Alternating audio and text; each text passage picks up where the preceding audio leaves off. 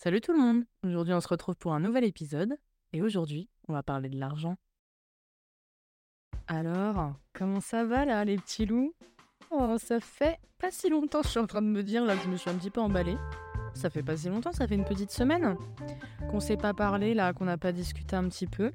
Je reviens avec euh, un épisode thématique on va dire. Euh, quelque chose que je faisais très souvent l'année dernière. Je prenais une thématique assez large et euh, je donnais mon point de vue, mon ressenti, mon vécu là-dessus.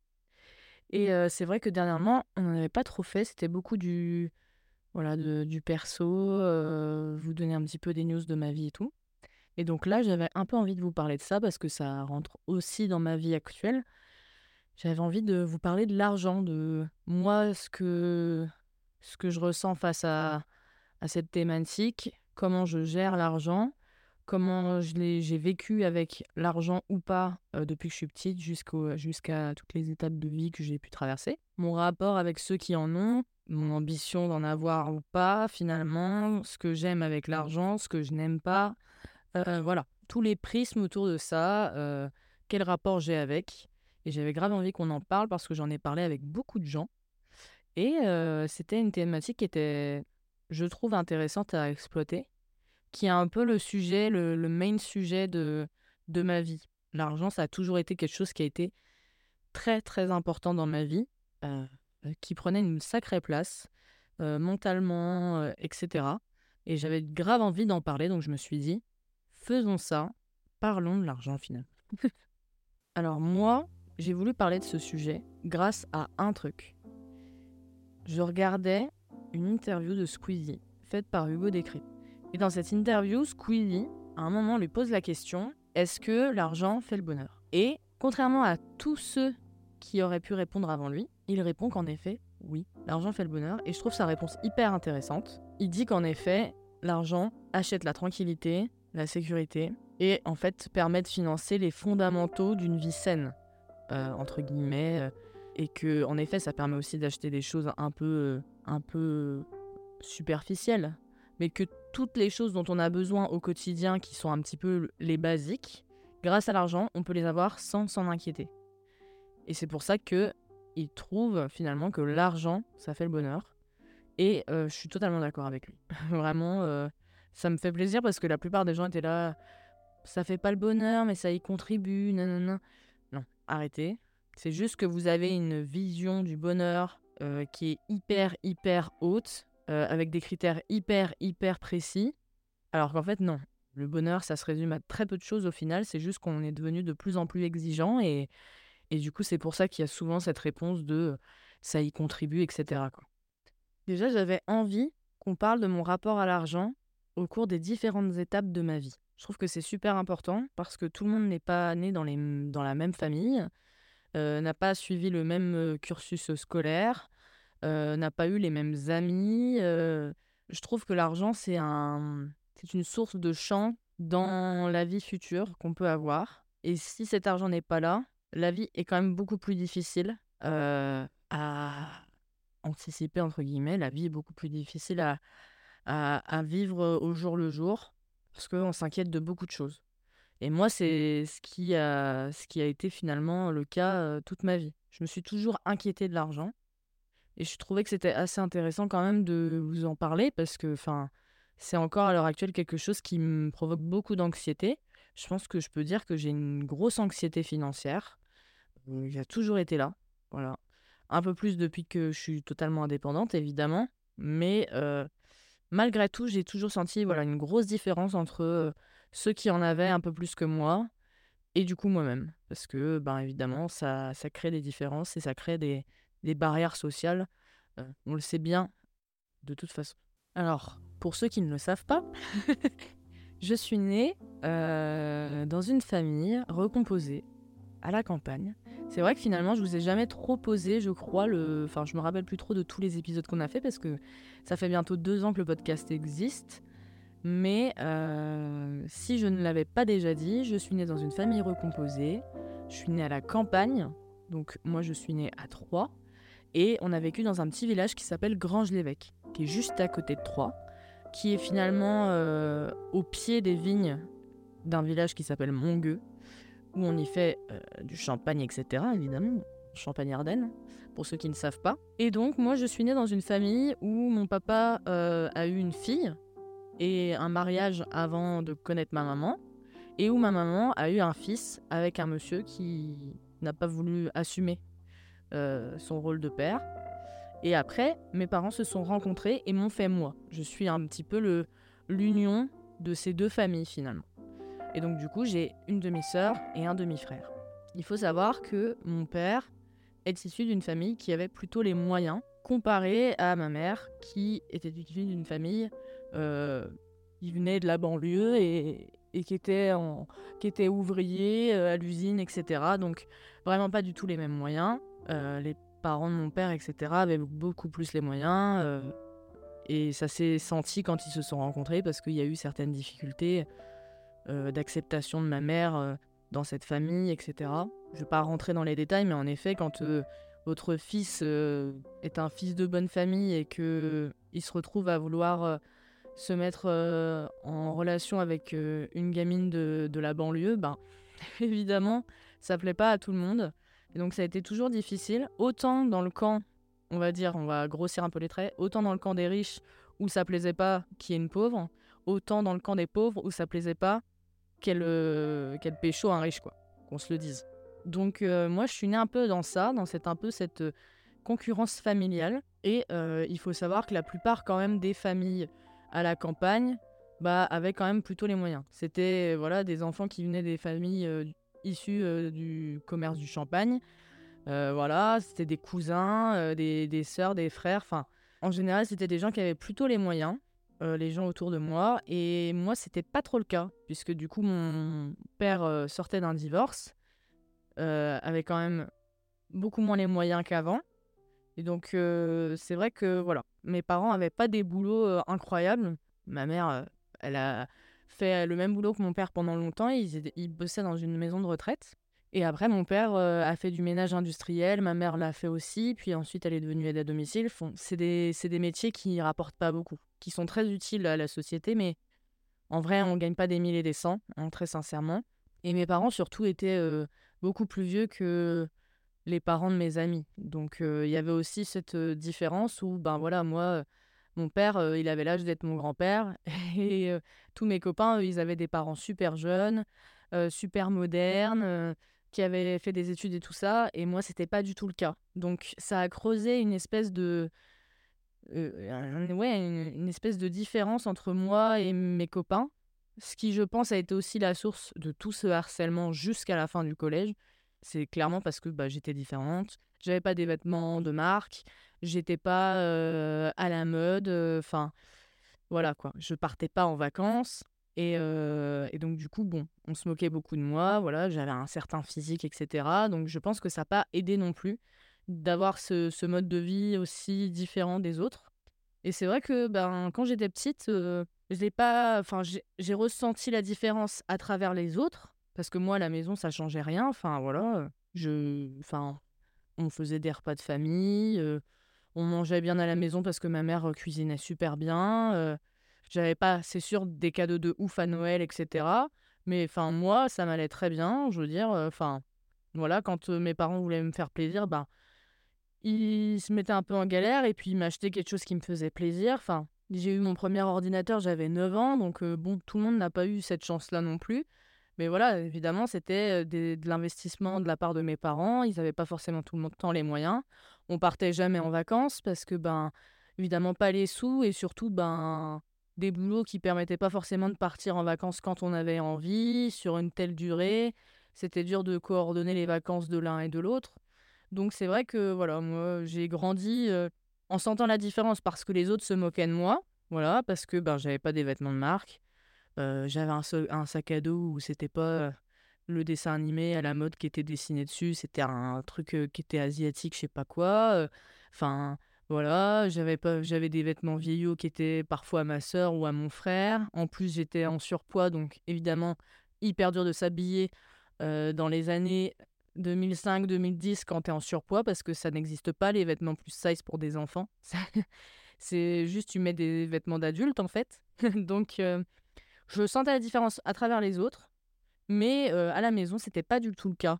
Enfin, j'ai jamais senti la différence. Voilà, j'ai eu un téléphone quand je suis rentrée au collège. Enfin, en vrai, mes parents essayaient de faire, je pense, en sorte quand même que ben, j'ai un peu les mêmes choses que les autres à leur échelle, quoi. C'était des trucs qui étaient un peu moins bien que les autres, souvent qui n'étaient pas de la vraie marque et tout ça, mais bah ça ressemblait donc ça passait un peu quoi. Ça faisait un peu illusion donc moi moi ça m'allait, j'étais pas très difficile en ça en vrai, ça n'a pas créé des grosses colères de ma part ou quoi où j'étais en colère parce que j'étais différente des autres. Non, en vrai, je le vivais juste mal à l'école parce que les gens étaient pas sympas, mais à la maison, ça allait en vrai. Donc voilà, moi je fais ma petite vie, je vais au collège et tout ça. arrive évidemment the main événement dans ma life, qui est le décès de mon père. 2013, donc je devais être en fin quatrième, début troisième. Euh, voilà, période où il faut passer le brevet, etc. Euh, je vais pas vous parler de cette période pour la simple bonne raison que j'en ai aucun souvenir. Euh, je sais pas si j'en avais déjà parlé dans un épisode, mais j'ai une grosse amnésie de deux ans où je ne me souviens de rien. Du moment où mon père est mort euh, à peut-être le, le début milieu de ma deuxième seconde au lycée, j'ai très très peu de souvenirs. Voilà. J'ai des souvenirs des gens que j'ai rencontrés, mais de la période, euh, des, moments que j'ai vécu et tout, j'ai aucun souvenir. Donc je pourrais pas vous dire grand chose, si ce n'est que, ben évidemment, mon père décède et je me retrouve du coup avec une somme d'argent sur mon compte qui est conséquente puisque je touche un héritage de sa part. Et donc là, il y, a une, y a un souci, c'est qu'en fait, quand tu nais dans une famille où euh, il y a très peu d'argent et où bah, surtout on à une époque où c'est pas aussi évolué que maintenant, où on réfléchit à comment on éduque son enfant, euh, on lui parle de plein de choses, il y a une full communication, il y a parfois une éducation financière qui se fait, tout ça. Moi, j'ai jamais reçu d'éducation financière. C'est-à-dire que euh, j'ai toujours cramé le fric que j'avais, voilà, toute ma vie.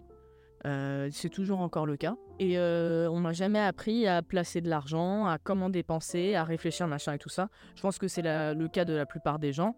Mais c'est vrai que j'aurais adoré être une meuf hyper radine parce que ça m'aurait bien arrangé sur plein de trucs.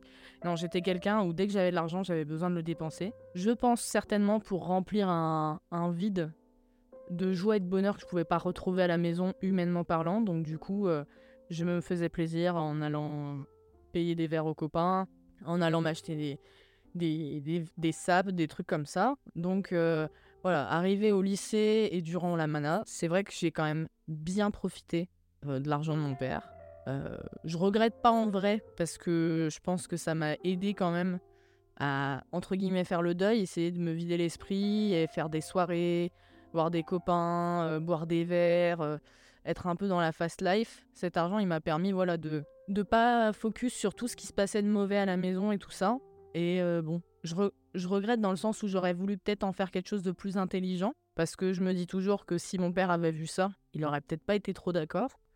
Mais en même temps, je me dis, bon, en vrai, ce que j'en ai fait, j'ai été vachement heureux, je suis partie en vacances, enfin, j'ai fait plein de choses sympas, j'ai rencontré plein de gens et j'ai passé de super moments, donc on peut pas revenir en arrière, ça a été fait, ça a été fait, c'est comme ça. Mais c'est vrai que ma mère était quelqu'un qui, après le décès de mon père, euh, faisais attention à ces dépenses de ouf parce qu'évidemment, tu as un enfant et tu te retrouves avec un revenu en moins. Donc c'est très compliqué. On a dû déménager de la campagne, aller habiter en ville. Moi, j'ai commencé à aller à l'école. Euh, voilà. Elle a commencé à me donner de l'argent de poche parce qu'évidemment, j'allais, je pouvais aller en ville et manger un McDo, machin. Donc évidemment, j'avais besoin d'avoir ma petite indépendance financière. Et quand j'ai eu ces fameux sous de mon père, j'avais mon propre compte et c'est vrai qu'elle faisait attention un petit peu à ce que je dépense pas tout au début. Mais après, bon, bah voilà, hein, je suis devenue grande et je me suis un peu émancipée de ça. C'est vrai que je ne l'ai pas trop écoutée. Elle a plein de torts dans la vie, elle n'a pas été la, la mère parfaite, mais c'est vrai que j'aurais mieux fait de l'écouter un peu plus et de pas tout dépenser trop vite. Parce que, ayant une relation très difficile avec elle, très vite, je me suis retrouvée à n'avoir aucune aide financière de sa part. Et avoir une dizaine de milliers d'euros pour vivre sur 2-3 ans, c'est que dalle. vous, le, vous le verrez assez vite. C'est vraiment que dalle. Ça, ne, ne permet pas de, vivre en vrai euh, très confortablement parce que dès qu'on paye toutes les factures et tout ça, sur 3 ans, 15 000 balles, c'est quand même que dalle. Donc, euh, donc voilà, un peu comment ça s'est passé pendant la période. Euh, voilà. Lycée Mana, on a un peu cramé la thune en vrai. Mais bon, c'est tout. Ça, ça, a été fait, ça a été fait. On pourra pas revenir en arrière, ça c'est sûr. Évidemment, après la mana, qu'est-ce qui se passe? Euh, Je ne suis pas prise en BTS, vous le savez tous, et je me retrouve sans argent. C'est-à-dire que j'ai eu l'héritage. euh, Enfin, j'ai pu librement me servir du compte bancaire où il y avait l'héritage à partir de la terminale. Donc, terminale, mana, euh, année où je suis à la fac. Au bout d'un moment, sur trois ans, ben il n'y a plus rien, évidemment, puisque ben je payais tout de moi-même. Ma mère étant pas, n'ayant pas donné son feu vert pour que j'aille faire des études euh, ailleurs que dans ma ville et euh, que je parte de la maison, elle décide du coup de ne me donner aucune aide financière, aucune aide de quoi que ce soit. Elle me fout clairement dans la merde puisque je vais devoir me retrouver à gérer mon argent moi-même et à tout payer moi-même les factures, euh, l'ameublement, la bouffe, les assurances, les transports. Même quand je viens la voir à 3 et que je fais encore cet effort-là, elle ne me finance même pas les trajets. Donc l'argent du coup part très vite, évidemment. Et donc, fin de l'année où je me retrouve à la fac là et que j'essaye de me réorienter pour aller en DNMAD, je n'ai plus d'argent. C'est-à-dire que en mars, je me retrouve à ce que mes voisins me payent mes courses parce que j'ai plus un rond. Je n'ai plus un pet d'argent. Et à cette époque, moi, les découvertes, ça me faisait peur. Donc, euh, c'est-à-dire que j'aurais pu me mettre en découvert, mais j'avais trop peur. Je savais pas trop encore ce que c'était. J'y connaissais vraiment rien. Enfin, le point de vue financier, on m'a jamais parlé de comment bah, marcher un compte en banque, des intérêts, euh, enfin tous ces trucs-là. Donc, du coup, très très peur. Et donc, je décide de faire un prêt étudiant. Euh, ma mère, évidemment, est contre et me dit ne fais pas de prêt étudiant. Je te donnerai une somme tous les mois jusqu'à temps que tu finisses tes études. Ça t'évitera de rembourser un prêt étudiant. Je refuse parce que je, on est dans une période de vie où ça se passe très mal avec ma mère. Donc on est quand même, on est quand même, je dirais, deux ans avant que je décide de couper les ponts avec elle. Et donc ça se passe, enfin ça se passe déjà mal, ben, évidemment puisque ça s'est toujours passé très mal avec elle. Mais je me dis que si je me retrouve à être dépendante de son bon vouloir pour me donner de l'argent chaque mois pour vivre, ça veut dire que j'aurai toujours des comptes à lui rendre et hors de question qu'en fait je troque ma liberté. En fait, c'est pas la peine. Donc, je décide de faire un prêt euh, à la banque avec l'État, un prêt de 15 000 euros que j'aurai à rembourser 4 ans plus tard. Voilà. Et qu'il faudra que je rembourse sur 5 ans, donc 300 euros euh, tous les mois. Ce qui va du coup être le cas à partir de d'août de cette année. Je devrais commencer à rembourser mon prêt. Prêt que, dont, dont j'ai complètement utilisé la totalité de l'argent. Évidemment, puisque j'ai fait le prêt euh, quand j'ai commencé à rentrer en DNMAD. Ça fait maintenant 3 ans et demi. Donc vous imaginez bien que 15 000 euros sur 3 ans et demi, c'est très peu. Même en ayant des revenus euh, à un moment donné avec Lidl et tout ça, des aides et tout ça, ça fait quand même très très peu. Donc, euh, voilà, je fais ce prêt. Et là, je m'achète ma- la liberté. Donc c'est pour ça que j'avais envie de parler de ce sujet de l'argent, parce que pour moi, vraiment, l'argent, ça a été à un moment donné une certaine liberté où j'ai pu choisir de prendre tel appart avec, c'est pas grave, il y avait des frais d'agence, on, on prend des frais d'agence, c'est pas grave, déménager, m'acheter deux, trois meubles, euh, me remplir le frigo comme j'avais envie, euh, m'acheter des affaires scolaires parce que je fais partie quand même euh, d'un domaine d'études où il faut quand même des affaires scolaires coûteuses. Les affaires en archi, c'est quand même quelque chose, faire des maquettes, le matos, les feutres, les outils de maquette, les, les papiers, les feuilles, les cartons, les impressions. Enfin, il y a tellement de choses à financer. Et donc, du coup, voilà, ce prêt m'aide pas mal, en vrai. Vraiment pas mal. Sauf que, ben, évidemment, coup de poker, quand le DNMAT se termine, je sais que j'ai plus beaucoup d'argent et que quand il va falloir arriver à Poitiers, soit j'ai l'alternance et je suis sauvée parce que j'ai un revenu qui est, qui voilà, soit j'ai pas l'alternance et je suis dans la merde. Spoiler alerte, vous le savez tous, j'ai été dans la merde. j'ai pas eu l'alternance. Je me suis retrouvée euh, pendant des mois à chercher un boulot, à enchaîner des missions d'intérim, mais rien de très stable. Voilà. Euh, là, j'ai eu ma paye euh, qui, est un peu, qui était de 1400. Et j'avais 500 balles de découvert. Mais toutes mes cartes étaient bloquées. Là, il y a même pas une semaine, hein, toutes mes cartes étaient bloquées, tous mes comptes étaient bloqués. Je pouvais plus faire de virement, rien. Euh, j'étais, enfin, si la paye avait eu du retard, je pouvais même pas payer mon loyer. Donc, euh, autant vous dire que là, on était dans un, dans un truc un peu sombre. C'est ce qui m'a en partie fait beaucoup déprimer ces six derniers mois parce que, ben, l'angoisse en fait. L'angoisse de se retrouver à la rue. Genre, euh, enfin, je sais pas si. Ça, ça doit être dur à imaginer quand on a. Parce que pour la plupart de ceux qui vont m'écouter, vous avez des parents derrière. Donc, s'il y a un souci d'argent ou quoi, vos parents peuvent peut-être euh, vous avancer quelque chose et tout ça.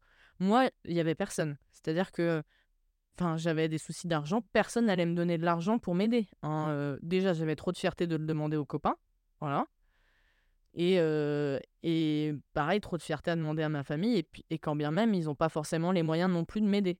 Donc j'étais assez bloquée dans cette situation. Et, et c'est vrai que là, d'avoir signé le CDI, donc cette dernière phase de vie pour l'instant, ça m'a mais soulagée. Enfin, soulagée et en même temps un petit peu, un petit peu le flingue sur la tempe parce que, ben, par exemple, là, ce mois-ci, je me suis dit, allez, je me fais kiffer. Je, enfin, j'achète pas des trucs de, des tonnes de trucs parce qu'il faut que j'économise, j'économise pour déménager. Mais je me fais kiffer. Je vais voir un week-end Astrid à Toulouse. Voilà. Donc 80 balles d'aller-retour. Et je me suis dit, allez, je me fais un autre kiff. Je m'achète de la skincare. Ben, à l'heure actuelle, je n'ai toujours pas commandé la skincare. Pourquoi? Parce que j'ai peur de dépenser mon argent. Alors, autant vous dire que c'est quand même une étape dans la vie. Parce que Colline qui a peur de dépenser son argent, c'est un truc qui n'arrive pas. Hein. Mes amis de Mana pourront vous le dire. en Mana, tous les jeudis, je claquais 2-3 bouteilles que je payais, 2-3 bouteilles de shot avec la thune de papa. Hein. Donc autant vous dire que papa, il devrait pas être très content s'il entendait ça. S'il l'a entendu, bah c'est tout. Mais donc autant vous dire que là, juste acheter 20 balles de un, panier de 20 balles euh, sur Aromazone, euh, je suis déjà en train de me dire est-ce que c'est une bonne solution? Je suis déjà en train de me dire putain attends ces 20 balles tu veux peut-être là pas les garder tout ça. Tellement ça m'a provoqué une anxiété de me dire enfin ces six derniers mois pour être vraiment très sincère avec vous j'ai vraiment eu peur de me retrouver à la rue. Enfin c'est vraiment pas des blagues genre. Je me suis dit mais c'est fini je vais me retrouver à la rue. Et je veux plus jamais, plus jamais vivre ça. Franchement, euh, non. Genre, c'est. Enfin, je sais pas si vous vous rendez compte l'anxiété que ça provoque, quoi. Genre, j'en ai pas dormi de la nuit, j'en mangeais plus. Bah, de toute façon, j'avais même pas d'argent pour manger, donc je mangeais euh, un repas toutes les, tous les jours et demi. Enfin, mon hygiène de vie depuis ces six derniers mois, c'était une catastrophe. Là, autant vous dire, j'ai fait, je me suis fait un gros kiff. J'ai été faire des courses ce matin. Je me suis acheté du saumon. Je l'ai fait revenir à la poêle avec un peu de beurre, de la crème fraîche. Et je me suis fait un petit saumon riz. Mais je n'avais pas mangé ça depuis des mois et des mois et des mois. C'est trop cher le saumon. Donc autant vous dire que voilà, je suis passée par plusieurs phases. Euh, voilà, l'enfance où bon, voilà, je sais que je fais pas partie des familles les plus riches, mais bon, c'est juste les copains, ils sont pas sympas avec moi, mais à la maison ça se passe bien. Lycée Mana, je commence à avoir de l'argent pour moi. Et du coup, bon, je le claque un peu, je me la pète un peu. Ensuite, bah, après Mana, ça y est, le, robinet ne coule plus et le robinet est à sec. Donc, comment on fait? On trouve une alternative. On regagne encore un max d'argent. Sauf que le max d'argent, bah, au bout d'un moment, il s'amenuise et arrivé à Poitiers, c'est la merde. Et là, on se retrouve à un autre moment actuel où là, pour l'instant, j'ai le compte qui est dans le vert et mon but, c'est vraiment qu'à la fin du mois, il soit encore dans le vert et que je puisse même mettre des sous de côté pour le déménagement. Ça, c'est vraiment le, le but. Donc ça, c'est un petit peu mon rapport à l'argent depuis que je suis petite euh, jusqu'à maintenant. J'ai aussi envie de vous parler euh, de mon rapport avec ceux qui ont de l'argent. Voilà.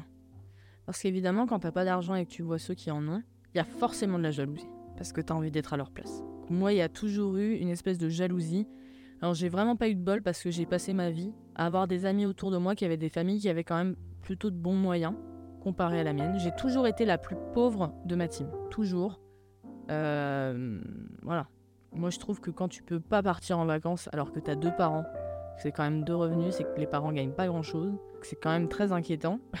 enfin c'est pas inquiétant mais c'est que ça veut dire quand même qu'on est on n'est pas dans, dans une famille qui est financièrement très confortable quoi. Donc j'ai toujours été avec euh, des amis qui, eux, euh, voilà, avec des, avaient des grosses maisons, euh, bah, déjà avec deux parents, donc ça change tout en fait. Quand tu perds ton père et que t'as plus que ta mère, et que ta mère elle gagne le SMIC, pour vivre à deux, c'est très compliqué. Donc évidemment, quand t'as des potes qui ont des grosses baraques, avec des piscines, des parents qui sont chefs d'entreprise, ou alors qui bossent dans des grosses boîtes, enfin, ah, ça change tout, évidemment quand tu commences à avoir l'âge un peu de passer le permis et tout ça, et que tes potes commencent à avoir des voitures et tout, et que genre euh, dépenser des sous dans un permis, c'est pas un problème pour eux. Enfin, tout genre de détails. Euh, évidemment, moi je suis hyper jalouse. J'ai un exemple typique, et je crois que j'en avais déjà parlé une fois, je ne sais plus. Euh, mon ami Alexandre en mana, au début, j'avais une jalousie mais folle contre lui, mais folle. Ce que, je trouve vraiment con au final, en fait, faut pas être jaloux de ces gens-là. Faut essayer d'apprendre d'eux et de comment ils en sont arrivés à là et de comment ils gèrent les choses et de et de voir un petit peu comment toi aussi à ton échelle tu peux arriver à t'offrir euh, les mêmes choses en je sais pas en voilà en, trouvant des petites astuces, je sais pas en bossant à côté, en vendant des choses, je sais pas en créant un petit business, enfin tout est possible pour gagner un peu plus d'argent et peut-être pouvoir être un peu plus confortable comme tes potes. Mais c'est vrai que ouais, Alex, j'en étais très jaloux parce que voilà, euh, ses parents avaient un peu plus les moyens euh, bah, de toute façon, c'était pas difficile d'avoir plus les moyens que les miens. Mais ses parents euh, avaient euh, voilà, des, moyens assez confortables. Enfin, pas non plus incroyables, mais voilà, ça allait. Enfin voilà, ses parents étaient toujours là pour lui. Il y avait un climat d'amour euh, qui était que moi je connaissais pas spécialement. Enfin voilà, il avait besoin de quelque chose, de partir en vacances, de ci, de ça. Ses parents étaient derrière quoi. Et moi j'étais vénère quoi, parce que j'étais là, genre je galérais à payer mes courses et tout. Ma mère voulait même pas m'aider. En plus, j'entendais quoi? Qu'elle allait se payer des coiffeurs, qu'elle allait partir en vacances avec mon parrain, euh, enfin qu'elle vivait la superbe vie et qu'en gros j'avais été un peu un boulet dans sa life, que voilà je lui avais beaucoup trop coûté et que maintenant bah je devais me démerder, que si j'avais décidé de quitter la maison, bah c'était plus son problème et que elle maintenant avec l'argent qu'elle allait avoir, elle allait kiffer et que moi je me démerdais. Donc moi j'étais dans la merde, donc ma mère elle kiffait. Voilà. Donc j'étais en mode un peu amer évidemment quand je voyais que mes potes avaient des parents qui étaient toujours là pour eux, qui leur ramenaient leurs courses, qui leur payaient une partie de leur loyer, enfin qui leur offraient des cadeaux d'anniversaire, de Noël qui étaient super sympas alors que moi c'est à peine si on me souhaitait mon anniversaire. Autant vous dire que j'étais un peu amère et c'est vrai que c'est un peu l'exemple que j'ai tout de suite en tête. Alex, j'ai été très vite jaloux de lui. Jaloux aussi parce que en fait, il se rendait pas compte je pense que pour lui, c'était normal, mais parfois j'avais la sensation qu'il se rendait pas compte de la chance qu'il avait et que tout le monde n'avait pas cette opportunité d'avoir des parents aussi gentils avec soi, aussi prévenants et toujours là, en fait, en cas de pépin, quoi. Et du coup, moi, c'est ça qui m'énervait beaucoup. Et ça n'a pas été que sur mon ami Alex, hein, ça a été sur d'autres, hein, évidemment. Mais c'est vrai que je m'en rappelle en mana, cette période où j'étais dans le fast, où on faisait la teuf tout le temps, tout le temps, mais en même temps, parfois c'était très dur parce que ma mère m'aidait à rien. Elle m'expliquait pas comment gérer la paperasse, comment payer des factures, comment ci, comment ça. J'ai dû apprendre tout toute seule. Et quand je voyais que mon pote à côté, ben, ses parents lui faisaient tout, j'étais complètement dégoûtée, évidemment. Mais avec le temps, ben, j'ai compris en fait que, voilà, moi, ça me. Même si j'avais pas décidé que ça me tombe dessus comme ça, cette famille et ce dysfonctionnement relationnel et tout ça, j'ai compris que ça, voilà, ça me façonnait aussi et que ça faisait la personne que j'étais et que voilà, chacun est différent, chacun part d'une marche plus ou moins haute et bah, Alex, il y peut rien en fait s'il est tombé dans une super famille, même si voilà, sa, sa famille a certainement aussi plein de défauts, hein, comme tout le monde. Mais il y peut rien que moi j'ai une famille nulle, entre guillemets, pas du tout aimante et tout ça, et qui n'avait pas un rond, c'est pas de sa faute quoi. Donc c'est vrai que j'étais un petit peu amère. Il y a eu aussi cette phase où j'avais envie, enfin, ça m'a alimenté une espèce de rage où j'étais en mode j'ai envie de faire mieux, quoi. Enfin, voilà, j'ai été en couple pendant 4 ans avec quelqu'un qui vient d'une famille très, très, très aisée. Voilà. Et aisée comme j'ai jamais rencontré. Et c'est vrai que ben, t'as envie de te battre et d'être au même stade qu'eux. C'est des gens qui se font bosser pour avoir la fortune qu'ils avaient. Et évidemment, t'as envie de bah, tu as envie de tout donner pour être à leur, à leur stade, quoi. Enfin, très sincèrement, toute ma vie, moi, j'ai réfléchi au boulot que j'allais avoir plus tard, à ce que j'allais faire. Et moi, de toute façon, la première chose qu'on me demandait, c'est qu'est-ce que tu feras et où tu en seras plus tard? Moi, je disais toujours, je serai riche et j'aurai une maison par pays préféré. c'était, pour moi, c'était clair et net. Donc, c'est vrai que voilà, il y avait aussi cette phase où, après la jalousie, j'ai commencé à comprendre et j'avais envie de faire mieux j'ai envie d'être, voilà, de, pouvoir rejoindre ces gens qui avaient de l'argent. Alors, ça se fait pas comme ça, hein, croyez-moi, puisque à l'heure actuelle, je suis toujours pas au même niveau que tous ces gens. ça prend du temps. Et c'est vrai que petit à petit, on apprend de certaines choses, on s'entoure des bonnes personnes.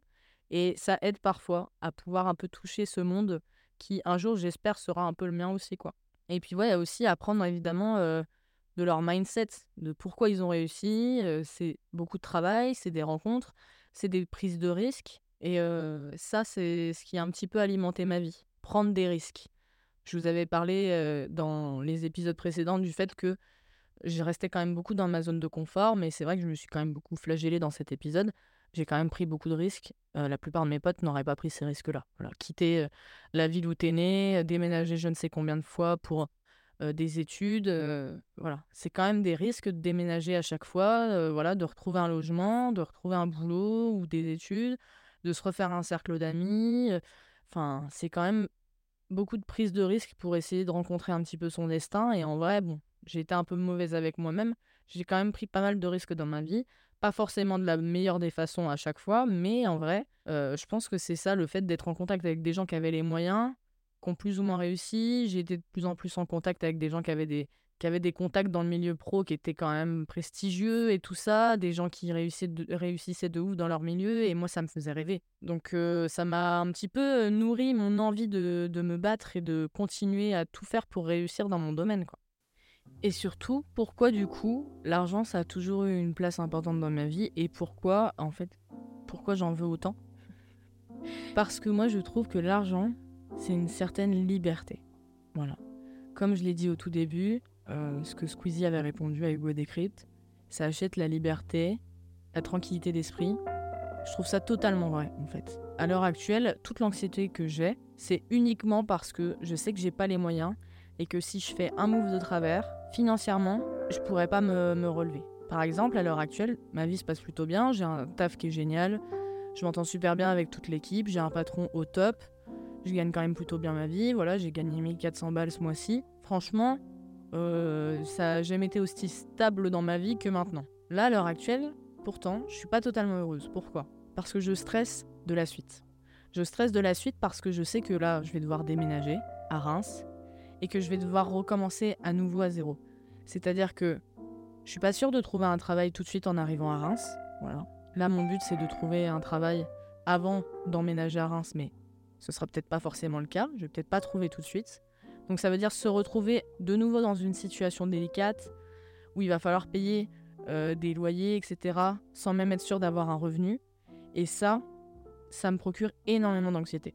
Il y a quelques jours, euh, j'ai euh, fait une crise d'angoisse en pleine nuit parce qu'en fait j'étais en train de me dire mais là tu prends un gros risque en quittant ton CDI, en partant à Reims. Et certes c'est pour encore réaliser ton rêve et ne rien lâcher et devenir l'archi d'intérieur que tu veux.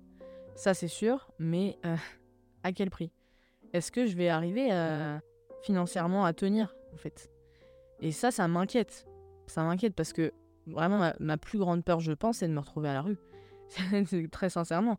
Et là, j'ai tellement approché cette peur euh, ces six derniers mois où vraiment c'était très limite que j'ai pas du tout envie de repasser par ça, en fait. J'ai vraiment pas du tout. Quitte, enfin, parfois, je me, je me disais dans ma tête, bah au pire, euh, je deviens pas archi d'intérieur et je reste serveuse dans ce bar, parce que c'est mieux. Au moins, j'ai ma petite paye tous les mois et j'ai pas à m'inquiéter en fait. Sauf que, ben, malheureusement, ça me rendrait pas heureuse. Donc là, ça va être à nouveau une prise de risque euh, qui est assez compliquée, mais j'ai pas le choix en fait, parce que je sais que si ça fonctionne, ça va me rendre hyper heureuse. Je serai proche euh, de ma famille, dans une ville que je connais, avec mes amis non loin, et en plus, qu'est-ce qui se passe? Ben, je vais potentiellement faire le boulot que je rêve de faire depuis des années et des années. Donc c'est une belle prise de risque, mais c'est vrai que ça m'inquiète. Et c'est pour ça que l'argent pour moi c'est c'est la seule chose je pense dans ce monde qui pourrait me racheter le filet que j'ai perdu quand j'ai perdu mon père. Parce que voilà, ma mère n'a jamais été vraiment un filet, j'ai j'ai toujours dû compter sur moi-même. Et donc là, l'argent ça peut me payer le filet. C'est-à-dire que ça ça peut me permettre d'avoir un frigo qui est plein, payer mes factures sans m'en inquiéter, ne pas avoir regardé le prix de ce que je mets dans mon caddie, et tout simplement juste ça. Rien que ça, pour moi déjà, je trouve que c'est assez énorme. En fait, c'est tout ce que je veux pour l'instant. Alors après, on a envie toujours de plus.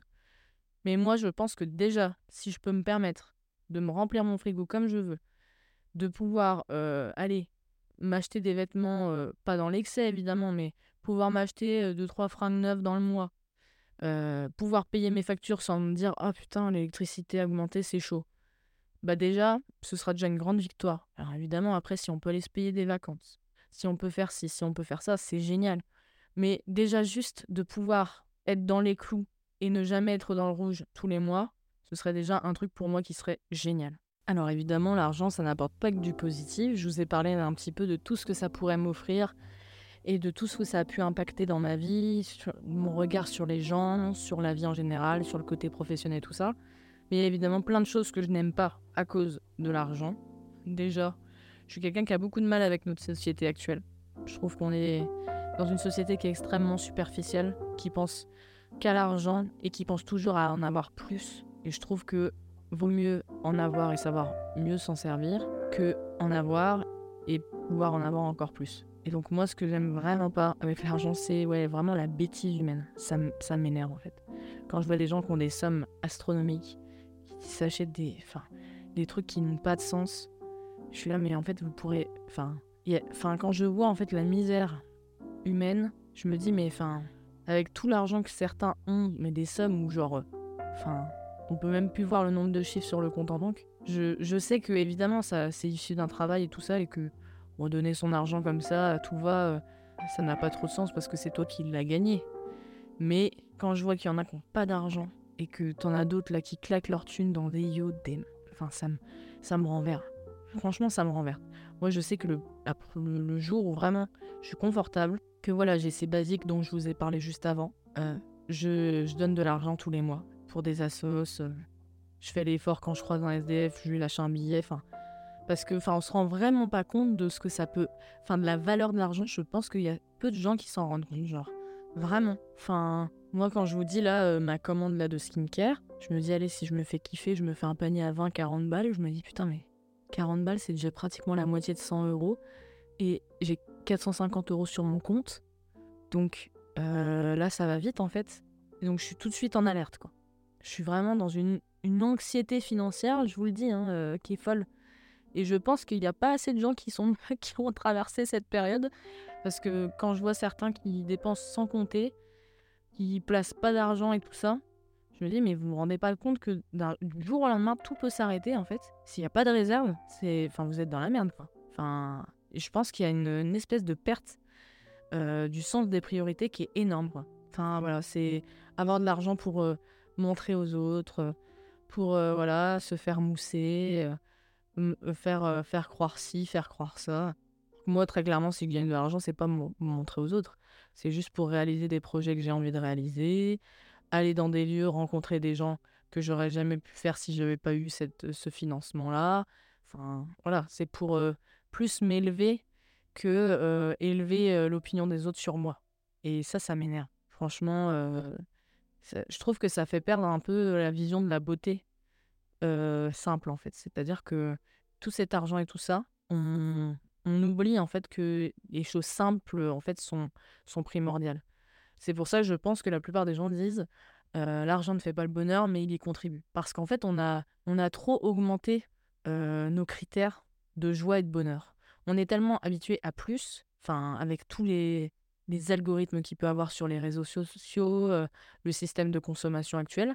On s'est tellement habitué à avoir toujours plus, plus, plus, plus, plus, sans citer la bonne vieille, la bonne vieille Léna situation, que du coup, on a oublié qu'en fait, avoir les basiques, déjà, c'est une chance énorme.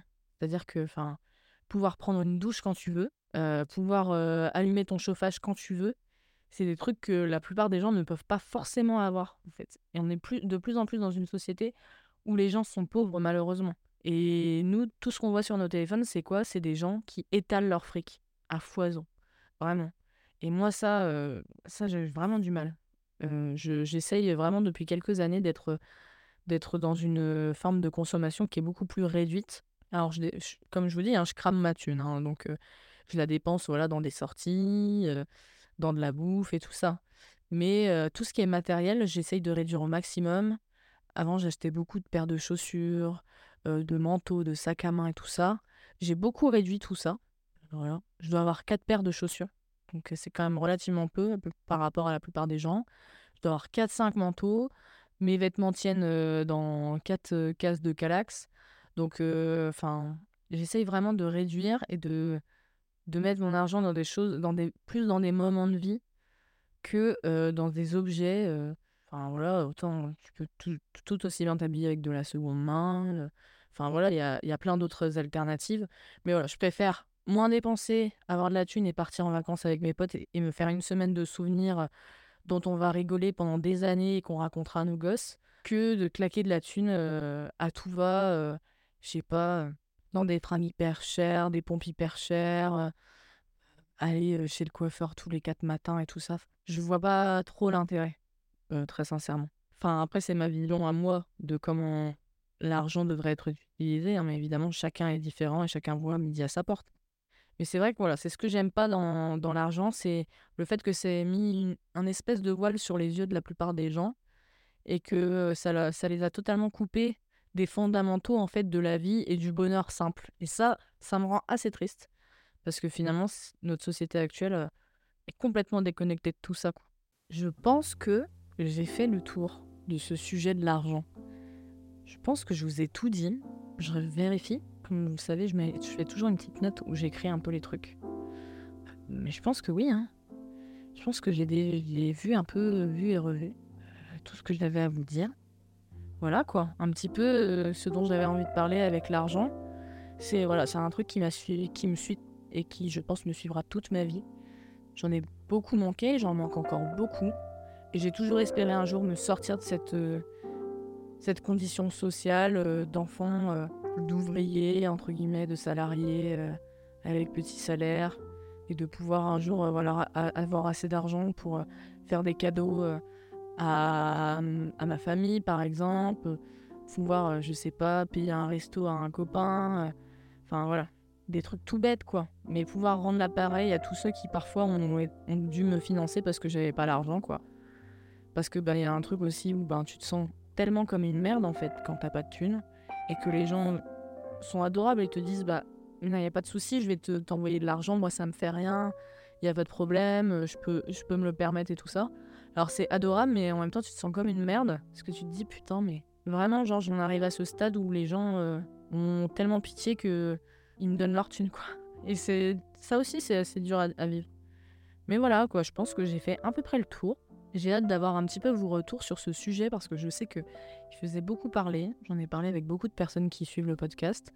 Donc j'espère que ce sujet vous a plu, que j'ai abordé tout ce que vous pensiez que j'allais aborder. Voilà. Et puis euh, je vous fais des bisous. On se retrouve bientôt parce que j'ai déjà une petite idée du prochain sujet. Je pense que le prochain sujet sera certainement euh, sur euh, soit l'estime de moi-même. J'ai vraiment envie de vous parler de ça parce que c'est quelque chose qui a récemment changé et dont je suis super fière. Donc j'ai vraiment envie de vous en parler. Ou alors je parlerai potentiellement. Bah, en même temps, ça va un peu avec. J'ai une idée de sujet à la fois, mais, mais je me dis que ça va un peu avec. Bon, vous verrez bien. Écoutez, vous verrez bien.